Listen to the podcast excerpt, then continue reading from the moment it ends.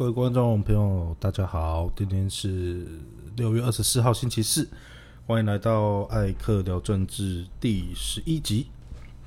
呃，因为呃前天有事的关系哦，所以昨天有录，那今天也有录，呃，第一次连续两天的录音。呃，今天的主题上面呢，因为其实以时事新闻来说，并没有太大的事情哦。有大概疫情方面也还维持在一个相对稳定的状态，呃，所以今天国内的消息大概也就还好。今天想跟大家聊聊《苹果日报》，当然是香港的《苹果日报》了，因为台湾的《苹果日报》其实在前前几个月就已经纸本停刊，只剩下网络的部分了。那香港的《苹果日报》。啊，看起来，呃，香港政府应该也不会把这个冻结的资产解冻，所以，呃，可能到这个礼拜，哦，就这两天，香港苹果日报就会走入历史哦。呃，对于艾克来说，任何的政府对媒体做出这样子的行为哦，都是令人绝对不能接受的事情哦。其实我个人不是很理解中国政府这样做的好处是什么？为什么是说好处哦？呃，因为目的当然很很容易判断哦。大概我想也没有人会去相信，呃，香港政府呃告诉国际的那些理由了哈，什么阴谋叛乱啊，什么唉。你说《苹果日报》有没有如香港政府所说的，在这几年去煽动一些民主运动？其实这是很难说的清楚了哦，因为香港我们都知道是一个高度国际化的城市。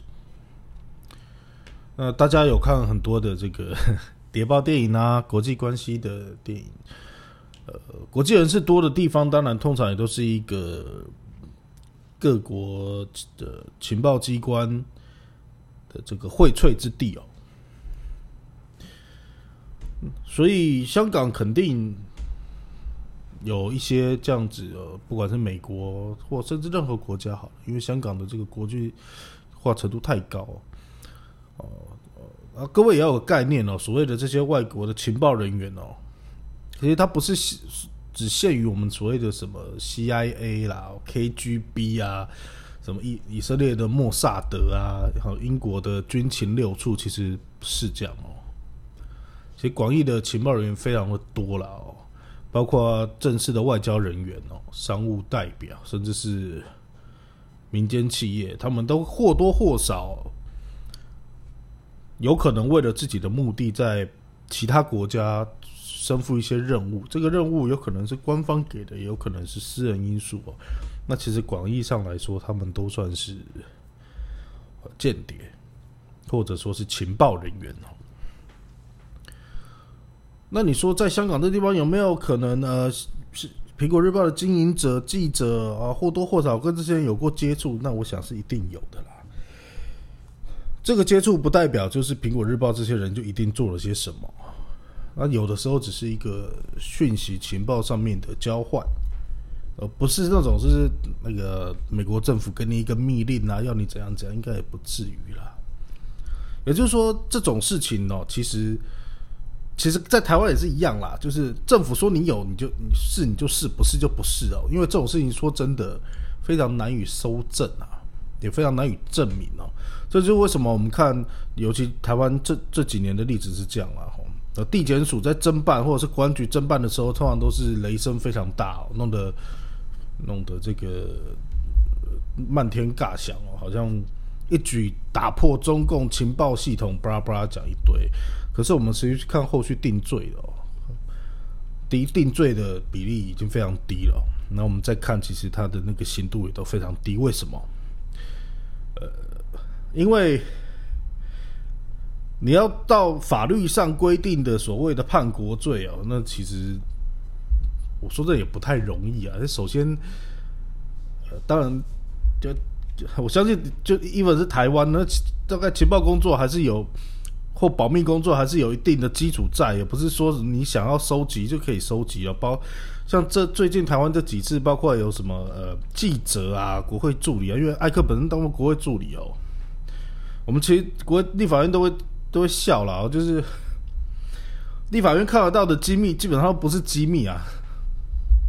哦，真的，因为艾克还是不能讲嘛。我看过，但一定因为公文的什么，我们一定看过。可是我我不能跟大各位报告内容，可是可以跟各位报告是那些绝对跟机密八竿子打不着关系了。可是 anyway，它毕竟是机密，所以我也不多说。所以换个角度说，呃，里面甚至有些内容可能是新闻都先写了，而他当他他来的还是机密哦，呃。所以就造成在那个在后续侦办或是定罪上面，其实不太容易，真的真真的被被认定是这个叛国了哦。OK，那个扯远了，我再要扯回，我在讲这个苹果日报这个事情。那也就是说，政府想要抓你小便，尤其因为毕竟台湾有这个审判嘛，这种至少司法。可能大家也不是这么有信心，可是毕竟你也不能太夸张嘛，哦，也不是政府想干嘛就可以干嘛，毕竟我们三级三审也没有这么简单啊。但是当然在大陆，呃，尤其就是这几年，当然大陆对香港的这个控制，大家也都看在眼里。那个他的司法的品质，当然就绝对不会是之前英国人在的时候的这么遵守这些法法法律审判上的规范哦。所以就会可能会变成，呃呃，这些审判都是都 say 好的了哈，因为这种事情的关键，尤其我相信在现现在的香港那种环境，这种关键就在于中共的态度而已啦。那他说你是就是，他说你不是就不是，你你能怎么样？那只是我我我一开回到一开始我说的，我比较不解的是中共这样做的能得到什么好处哦？因为当然国安法通过之后，其实我们就发现之前太阳花呃那个呃雨伞革命啊，那其实就被平息很多了。因为你我们我们去看对香港的控制，大陆其实是一步一步的，当然是越来越严，没有错。但是一下子走走到这个逮捕议员呐，然后到后面又又直接逮捕李志英，现在直接要关苹果。我说我无法理解的是，因为这对他的国际形象并没有任何的好处。为什么这样说？因为以整个国际态势来看，现在美国要跟中共对抗，这这个态势很清楚。那现在不正是？美国跟中国为首的两大阵营在拉各自拉帮结派的时候嘛，哦，那当然各各各自的这个基本咖都已经有了啦。哦，当然这个美国就是日本啊、韩国啊、台湾啊，这算基本咖嘛。那英国哦等等，加拿大这些，那大陆当然就是呃一些中亚国家、非洲，但以以前我们讲的第三世界国家。那我们不要看不起这些国家。第一，人家在联合国都是有票的。就像这两天有个新闻哦，又是一个台湾欠缺国际尝试的自嗨新闻哦，就是拿来骗台湾人哦。哦，就是哦，联合国安理会有四十个国家谴责。中国的这个新疆啊，人权啊，巴拉巴拉巴，我们看到义愤填膺，太好了，总算国际上哦为公理公益发声哦，安理会有四十个国家帮这个呃跟着美国一起谴责中国，拍拍手。但是台湾的媒体没有告诉你的是什么？在那一个会议中有六十五个国家帮中共讲话。我们都学过算术啊，我们民主国家都投过票，六十五比四十是谁多？哦，那当然，这不代表说中共没有那些问题啊。不过，呃，题外话，我再题外话，对，对于新疆问题来说，到底有没有如以美国为首，西方国家跟媒体讲的那么严重，其实我是打问号，但肯定是会有这个一些问题，因为艾克去过新疆哦。如果新疆的情势是一直很好的话，就我去到新疆，你会发现每一栋大楼，哦，当然这个地铁安检什么那个都基本的，每一个大楼、每一个景区，只要是人多的地方，他们都强制规定要配有这个震爆设备啊。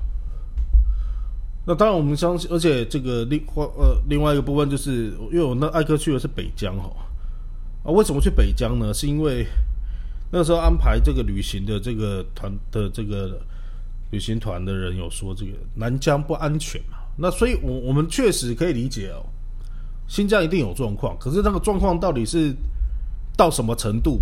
我说真的，我我不是很清楚。可是我只能告诉大家有状况。那有没有到西方媒体讲的那样？我真的是问号了。我不是帮中共说话哦，是因为美国政府跟以他为首的这些媒体哦。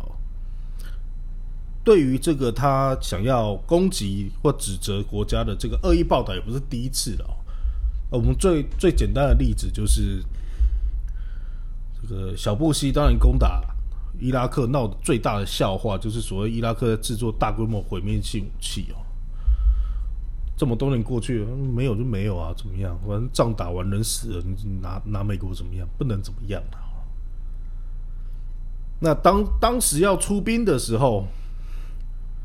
美国国务卿鲍尔在安理会的那个报告的那些东西，后来被证实那是都是谎言呐。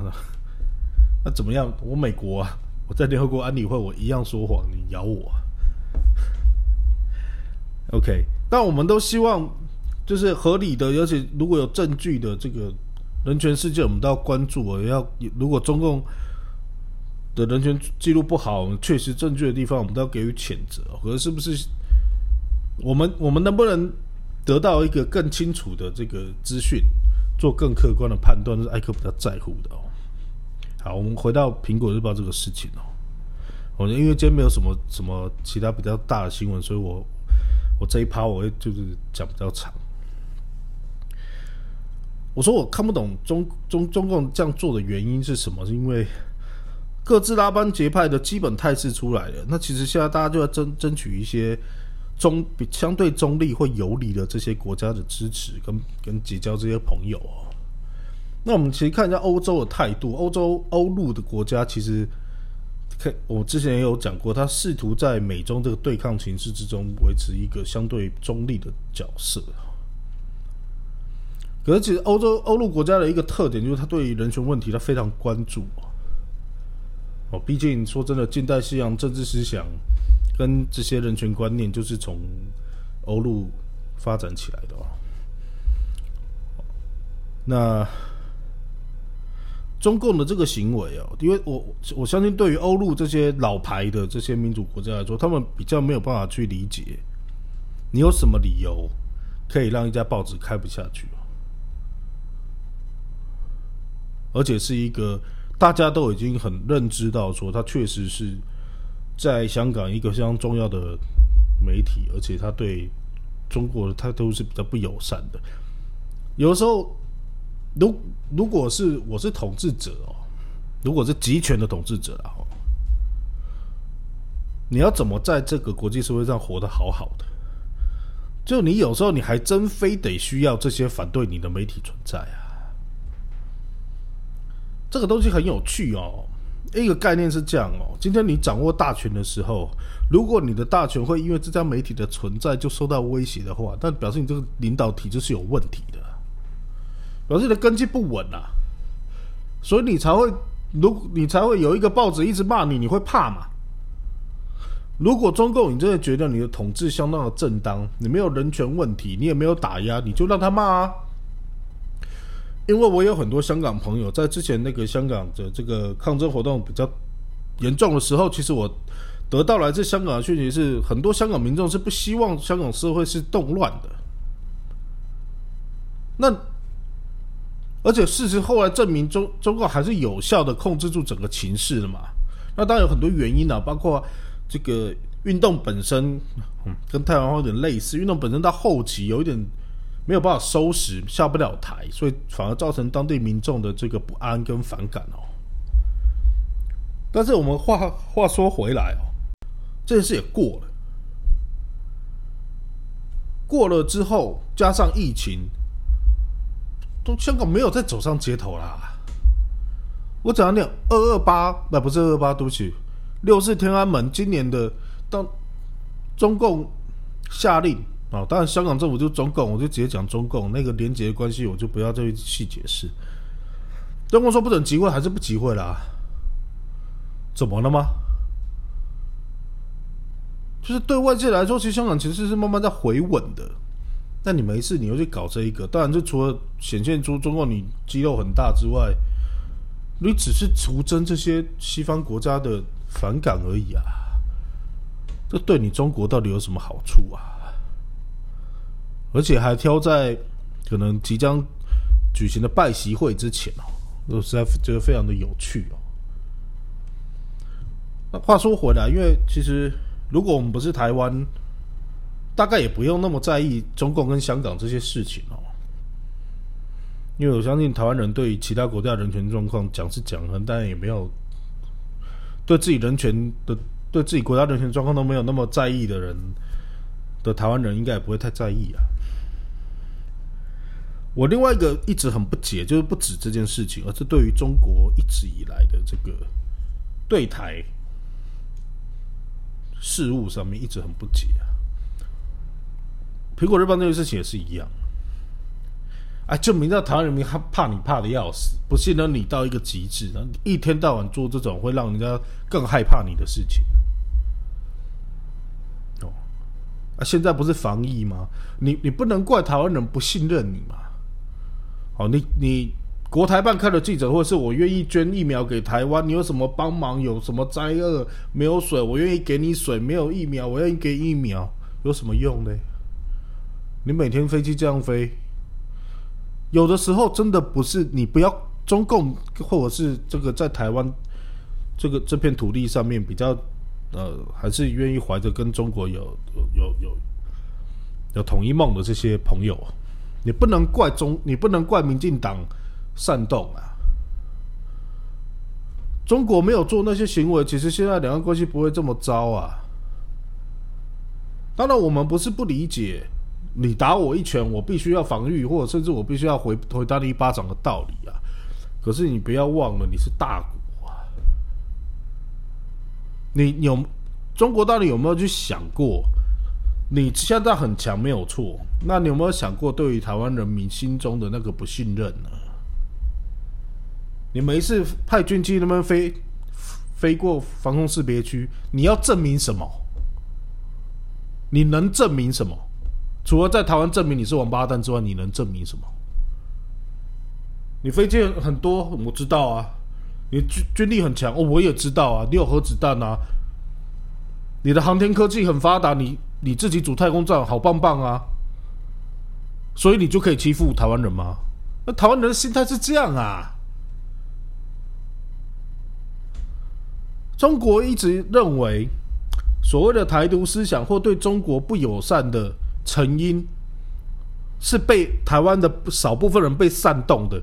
这表示你们对台工作完全白做了，对台湾民心一点都没有掌握。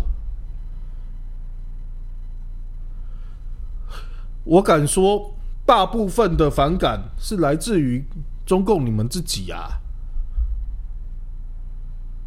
你没事派飞机来干嘛呢？你没事在国际上面这边搓一下，那边弄一下，要干嘛呢？当然有有有的朋友说的我可以理解。对于中共来说，他不能在主权上面有任何退让，讲的非常好啊。你去对国外这样讲，我们能怎么样吗？台湾能怎么样吗？美国再怎么样，还不是跟你一个中国？那你何苦对台湾呢？你可以对国际表达你的严正的立场，但是你可以不要伤害台湾人民的感情啊！你做了这么多会台措施，都比不上你飞机飞一架过来啊，不是吗？在习近平之前是胡温体制，那个时候刚好台湾也是国民党执政，两边好好的不是吗？当然，台湾有部分人对于两边的合作有意见，但是那个时候陆客也来，我们的我们两边的交往也都很自由，交流很多。那个时候的台独气焰有现在重吗？那些泱泱大国都已经在国际上面这么有地位了，还想不通这一点？你们不是说你们绝对不主动挑起战事吗？你们不是说你们不会当国际上面制造冲突的人吗？那你为什么那么想要在台海之间制造冲突呢？当然，如果我是习近平，蔡英文好烦，民进党好烦，一天到晚戳我、弄我、污名化我，那又怎么样？你不是大国吗？你的胸怀在哪里？我不是说今天中共，我这样要我我我这样子呼吁中共啊，我也是这样呼吁民进党政府啊。你你是执政党，你是最大党，你对于在党的批评，你不就是应该要敞开心扉吗？我讲的点都是你的了，你还要怎么样？那讲到这边，我也回过来哦，呼吁我们台湾一些听到“中国”两个字就。就 K 拱的朋友哦，有一个概念，大家可能要去思考哦。中国不等于中共啊，中国人民不等于中共党员呐。中共党员大概一亿多亿啊，中国有十三亿、十二亿、十三亿人口啊。呃，大家可能不太常。呃，去看中国的一些东西啊，但是我一些在大陆的朋友有跟我分享哦，就是这几年，其实本来因为两边交流的还算顺畅的时候，其实大陆一般民众啊，尤其是网络啊什么，对台湾就是甚至有的时候还有点羡慕啊，因为大陆网民不会不知道他们自己的言论是比较受钳制的哦，但是。这几年的两边对抗下来，就是两边的民族各自的民族主义高度高涨啊，两边都觉得来来打一仗不会怎么样啊。中国网民觉得台湾那么小，一下就拿下来了。台湾那些鼓春打仗的人说不怕啊，美国会来帮我来打一仗啊。我说这不管是台湾还是中国，这种人都是王八蛋啊。你死的是谁啊？我们不管他哪国人，他都都是人呐。生命有多可贵？我们为什么每天看着疫苗、看着疫情的新闻，我们会难过、会紧张？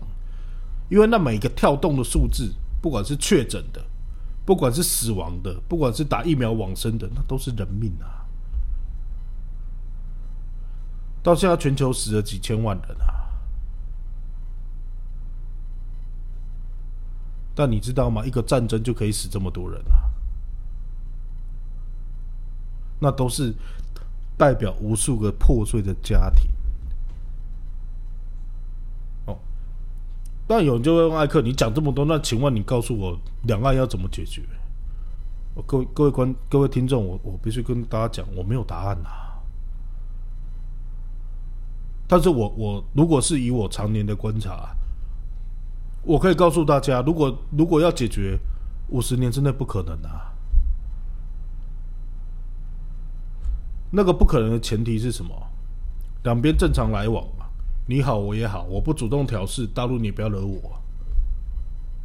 那这样子五十年不会解决啊。可是如果台湾一直要要往那个方要往台独方向走，或大陆一直要在国际上逼迫，那两边注定要打一仗嘛？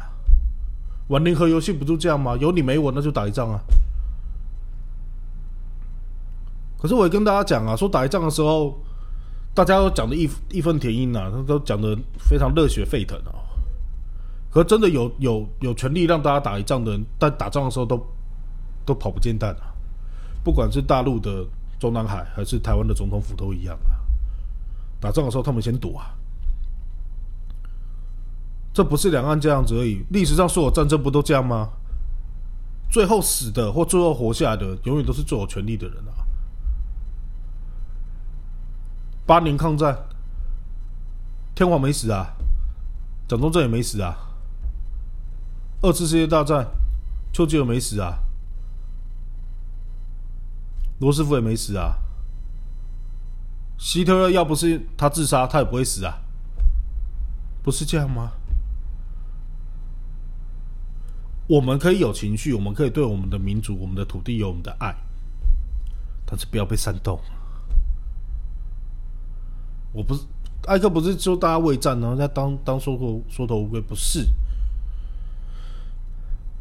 是我们怎么样活下去，有尊严的活下去，聪明的活下去。什么叫聪明？我之前举过北韩的例子，那我现在还有很多例子啊，异域孤军的例子，那中国不要我啊。泰缅的人也要把我赶走啊！我用骨气我撑下来了，但后面卖卖毒品什么那是另外一回事。可是他们生存下来了，而且他们的故事除了卖毒品那一段，所有听到人都为之动容啊！有机会艾克再再讲给大家听啊。